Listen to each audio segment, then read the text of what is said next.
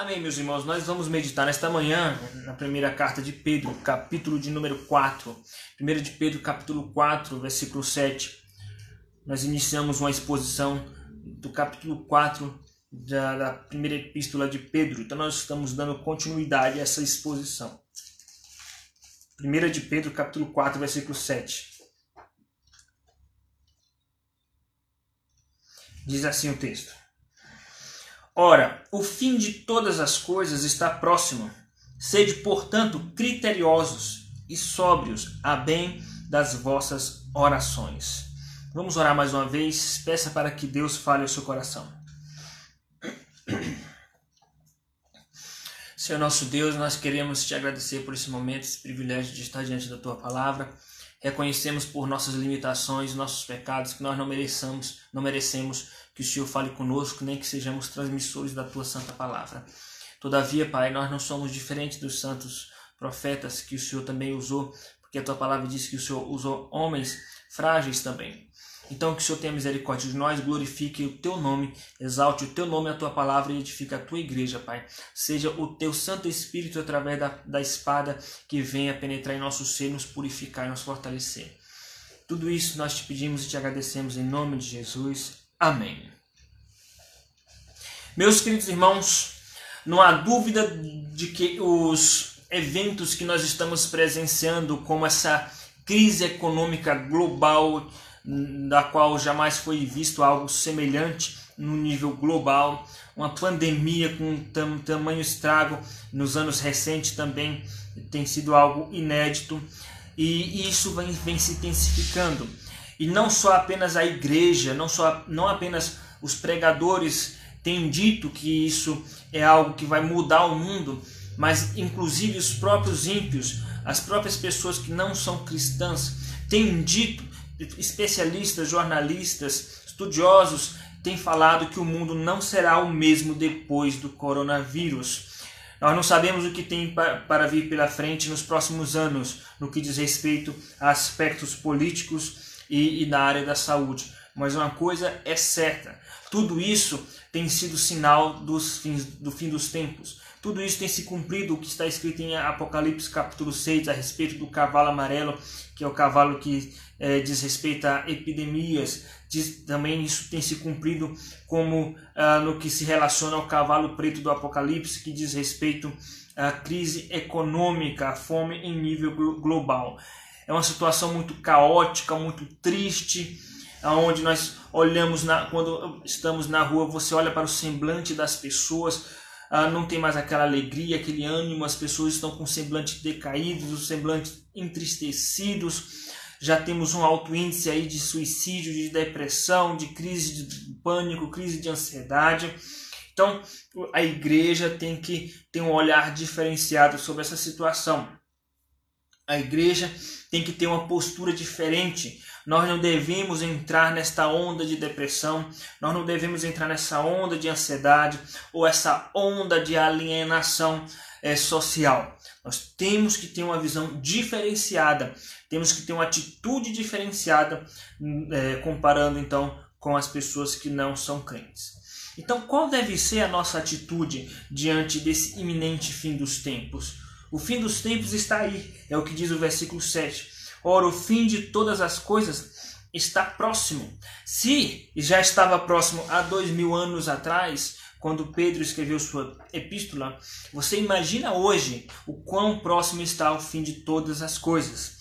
Então, Pedro, no versículo 7, ele vem dizer à igreja qual deve ser a nossa postura diante deste iminente fim dos tempos, da chegada do fim dos tempos como nós devemos nos portar para com o mundo, para com Deus, tá?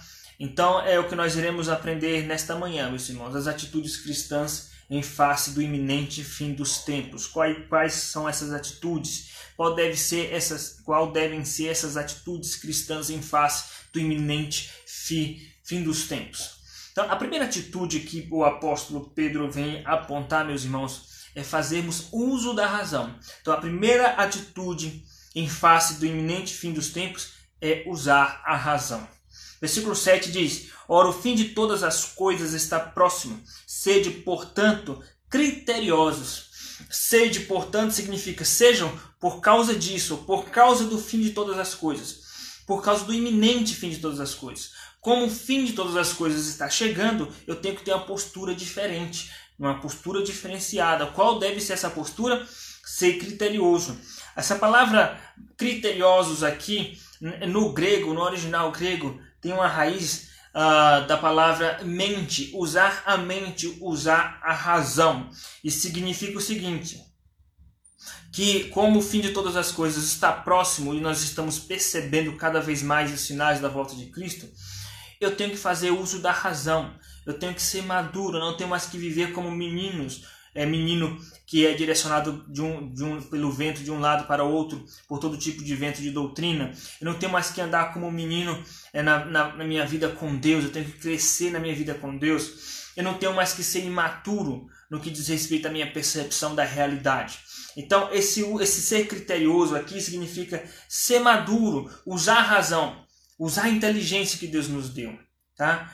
Não ser como criança que, que não tem maturidade para perceber as coisas. Não ser como menino que não tem percepção da realidade.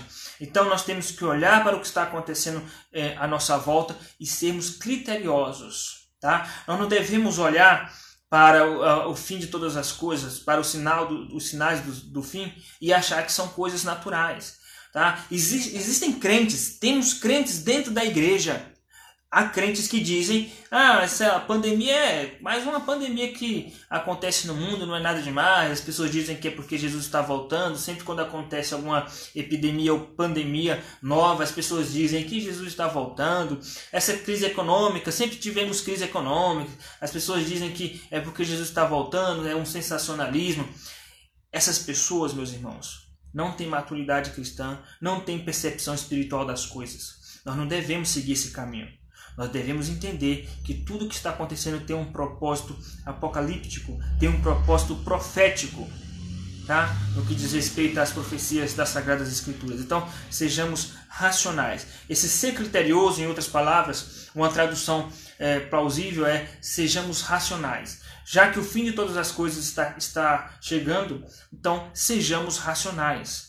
Tá? O nosso culto tem que ser racional, como está escrito em Romanos capítulo, capítulo de número 12, versículo 1 e 2. Tá? Devemos oferecer o culto a Deus, o sacrifício a Deus como culto racional. Está escrito no Salmo 32 que nós não devemos ser como a mula, né? nós devemos usar nossa razão, nosso entendimento. A mula que é guiada por freios. Deus fala para, para o povo de Israel para nós usarmos o nosso entendimento, usar a nossa inteligência, tá? Agora essa inteligência não é inteligência por si só, é uma inteligência que ela é guiada pelo Espírito Santo, ela depende do Espírito Santo. Então a palavra teológica para esse, esse tipo de inteligência, que é uma inteligência guiada pelo Espírito Santo, a palavra teológica para isso é sabedoria. O que é sabedoria? É você fazer uso de algo natural com um objetivo e um propósito e um modo espiritual. O que é sabedoria? Sabedoria é você usar algo natural que Deus te deu e usá-lo com objetivos espirituais e de um modo espiritual. Em outras palavras, é você usar a inteligência que Deus te deu, que é algo natural que Deus te deu, mas usá-la com propósitos espirituais usá-la com, com motivações espirituais e de uma maneira espiritual, independência do Espírito Santo e é, interligado diretamente à palavra de Deus. Isso é sabedoria, é você usar a, a, a sua razão para a glória de Deus e no modo em que Deus exige.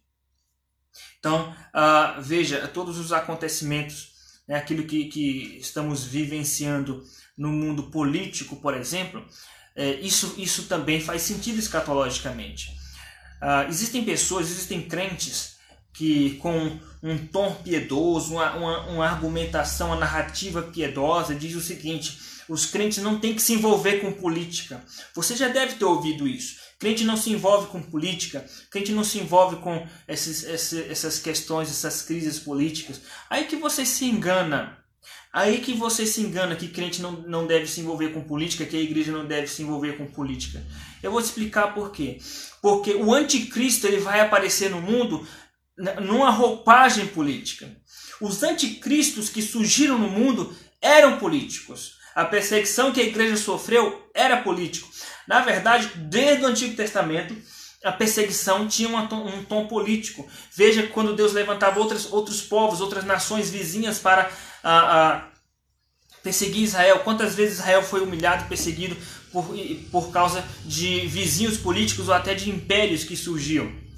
Eram questões políticas. Faraó era um político, era um governo na, em, no Egito.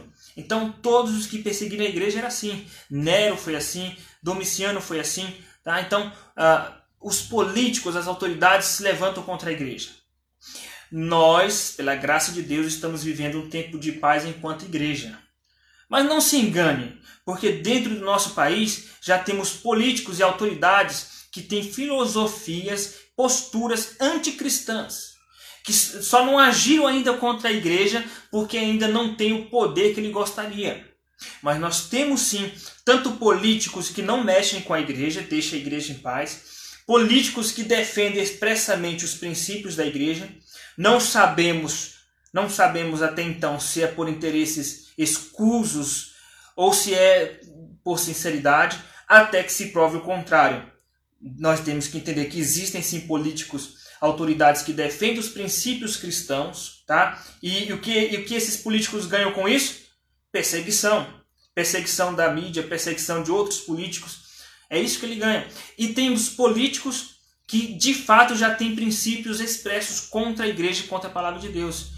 Em todas as áreas, no poder executivo, legislativo, judiciário, nós temos do, pessoas dos dois lados, dos três lados, pessoas neutras, pessoas que defendem os princípios cristãos e pessoas que são contra o cristianismo. Estejamos atentos, sejamos criteriosos, diz o texto. Tá? Lembre-se que a besta que emerge do mar, ela tem um aspecto político. Porque de fato o anticristo vai governar o mundo através de um sistema político global. Então não seja menino, não seja um, cristão menino que diga, ah, eu não me importo com essas coisas. Isso não tem nada a ver com a igreja, isso não tem nada a ver até o dia que prender um parente seu, não tem nada a ver até o dia que matar um familiar seu numa perseguição. Então nós temos que estar atentos. Então, a primeira atitude cristã em face do iminente é, fim dos tempos é usar a razão. A segunda atitude é usar a atenção. Versículo 7. Ora, o fim de todas as coisas está próximo. Sede, portanto, criteriosos e sóbrios. O que é uma pessoa sóbria? É uma pessoa que não é bêbada. É uma pessoa que não está embriagada por, por álcool. Tá? É o contrário do embriagado, né? da, da embriaguez. O que é uma pessoa sóbria? É uma pessoa que ela consegue estar, ela está sadia psicologicamente e ela, portanto, consegue estar atento a tudo que, que acontece à sua volta. Então, tudo que acontece à nossa volta nós devemos estar atentos. atentos. Nós não devemos ser cristãos alienados. Existem cristãos alienados enfiados na caverna, que diz que está orando. Então, eu prefiro orar, não quero me envolver com nada do que acontece no mundo, é, pandemia, política, vou só orar. Eu tenho que fazer, o que nós devemos fazer é orar. Bom, ele está ele tá mandando orar, de fato, mas antes de orar, ele está falando para nós sermos criteriosos, ele está falando para nós sermos sóbrios. O que é sóbrio? É uma pessoa atenta. Nada passa desapercebido.